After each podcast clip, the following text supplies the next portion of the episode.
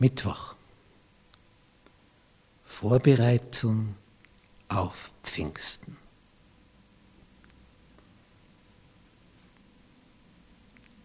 Nun, Jesus ist also gen Himmel gefahren. Und jetzt vergehen zehn Tage, von denen noch keiner weiß, dass es zehn Tage sein werden. Und sie sind beisammen. Sie beten, sie erinnern sich, sie halten zusammen. Und in der Zeit findet auch eine Wahl statt, denn einer ist ja nicht mehr unter den Zwölfen. Judas ist noch vor Jesus gestorben. Und sie wählen einen nach.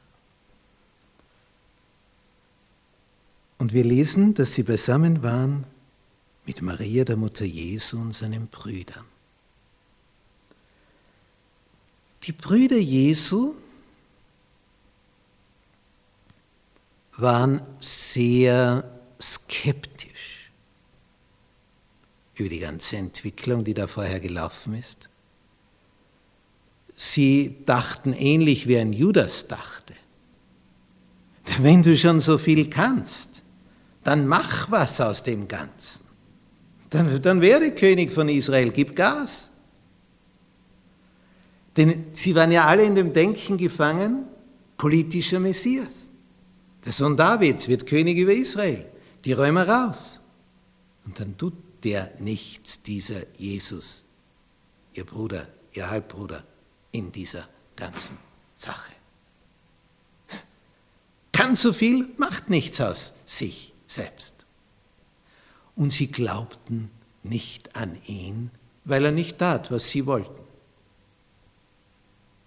Das war ja oft so dass sich manche vorgestellt haben, weil der Messias so sein würde, nämlich in seiner Art, was der tut. Und wenn der das dann nicht so macht, wird er auf die Seite geschoben.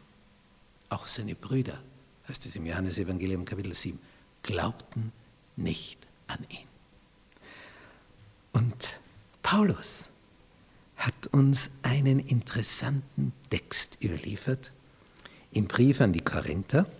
Da schreibt er über die Auferstehung Jesu und hat in Kapitel 15 im ersten Brief. Und das, das ist ja eine Wucht, was da, was da berichtet wird. 1. Korinther 15 ab Vers 3. Paulus an die Gemeinde in Korinth. Als erstes habe ich euch weitergegeben, was ich auch empfangen habe. Dass Christus gestorben ist Wofür? Für unsere Sünden. Nach der Schrift. Und dass er begraben worden ist und dass er auferstanden ist am dritten Tage nach der Schrift. Und dass er gesehen worden ist von Kephas, das ist Petrus, danach von den Zwölfen Danach ist er gesehen worden von mehr als 500 Brüdern auf einmal, von denen die meisten noch heute leben, einige aber sind entschlafen. Danach ist er gesehen worden von Jakobus. Jakobus ist ein sehr häufiger Name zu jener Zeit, aber das ist der, der dann später Gemeindeleiter in Jerusalem wurde er ist der leibliche Bruder von Jesus. Darum wird er als der Herrenbruder bezeichnet. Und das ist jetzt der Punkt. Jesus ist seinem Bruder Jakobus erschienen nach der Auferstehung.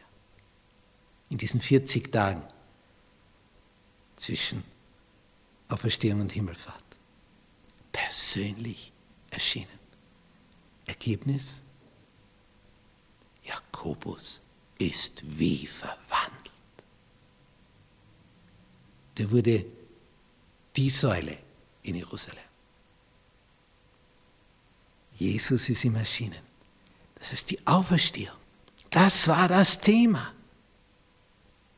Und, und das, wie wir dann noch sehen werden, das hat dem Ganzen so eine eine Sprengkraft gegeben. Denn die hatten das ja erlebt.